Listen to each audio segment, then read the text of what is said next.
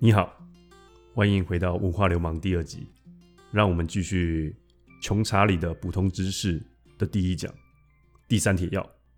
查理提出的悲惨生活的第三铁要，即是遭遇挫折就请意志消沉，从此一蹶不振。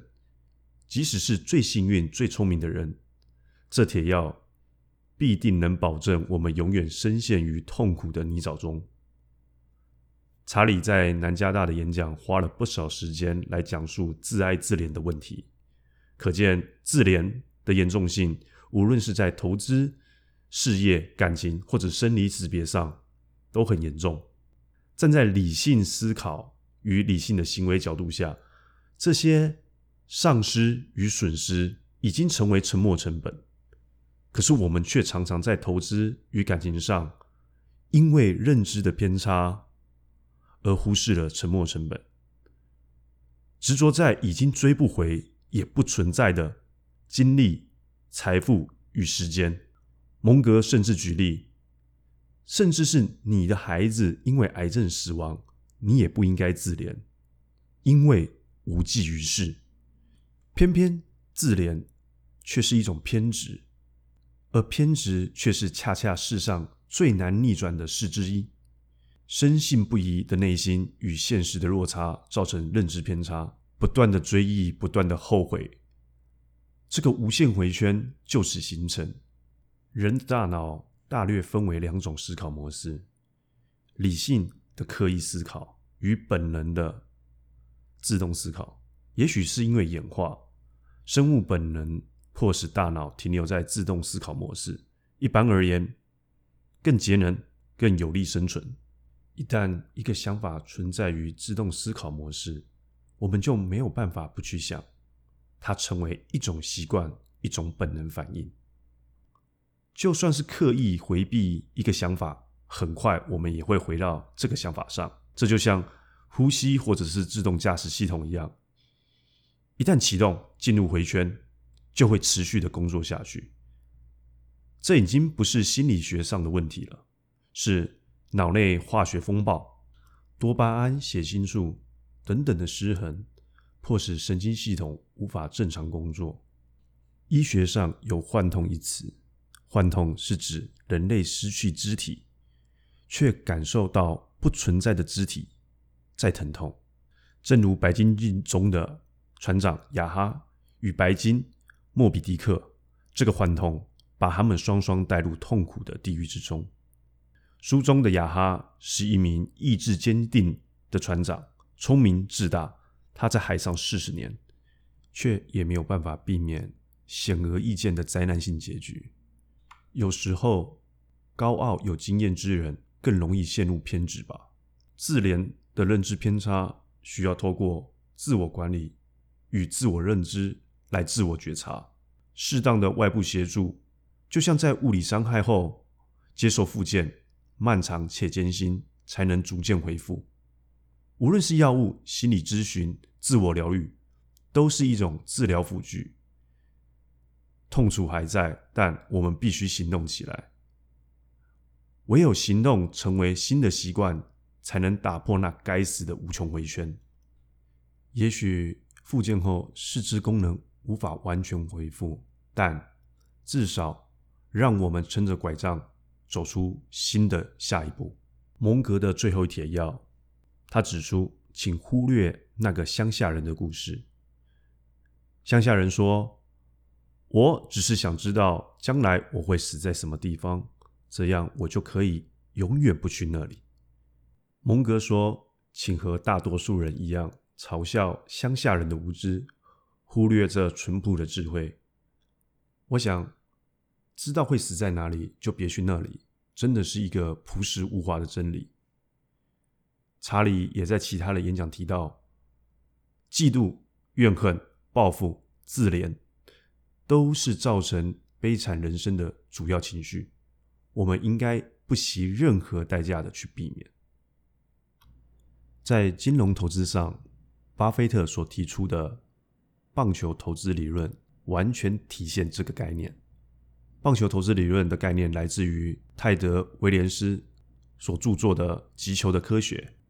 威廉斯把好球带分成七乘十一的小方格，并且计算出每一小格的打击率。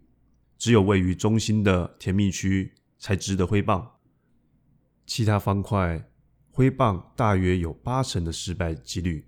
只有在关键的时刻，威廉斯才会在这些非甜蜜区赌一把。巴菲特的棒球理论就是等待好球，而不是球来就打。要不然，失败已经在等待着我们。如果知道前方有地雷，别去，请避开雷区。毕竟，想获得自己想要的东西，最可靠的方法就是让自己配得上那样东西。嗯，任何东西没有错，就是你现在心里所想的那样东西。在结语中，蒙格建议凡事反过来想，并且偷偷藏了一帖药。那就是尽可能不要客观。查理举了两个例子：爱因斯坦与达尔文。当年几乎所有的科学家都在试图修正 Maxwell 的电磁定律，使其符合牛顿三大运动定律。只有爱因斯坦反过来做，试图修正牛顿定律，让其符合 Maxwell 的定律。结果是相对论的诞生。蒙格认为，达尔文在校成绩只能算是中等，能够取得这样的成就，主因是他总能致力于寻找证据来否定已有的理论，无论他对这理论有多么的珍惜，无论这理论是多么得来不易。相反的，多数早年获得成就的人。开始拒绝新知与反证，目的是让他们最初的结论能够保持完整。于是他们固步自封，满足于已知的资讯，永远不会去了解新的事物。达尔文恰恰展现乌龟如何以极端客观的态度跑赢兔子。蒙格指出，爱因斯坦曾表示，他的理论来自于好奇、专注。毅力和自省四大原则。爱因斯坦所谓的自省，就是不断的推翻自己深爱的想法。反过来想，就是否定自我，否定一切，但又不至于厌世或愤世嫉俗，保持客观反思事情。我们将面对令人感到不安的知识和残酷的现实。面对现实，破坏自我所架构的想法。与世界观相当困难，并且现实世界中并没有存在骇客任务的蓝色药丸，可以让我们回到天真的无知中。当一个想法或者是一个讯息出现，就像打开潘多拉的盒子，我们回不去了。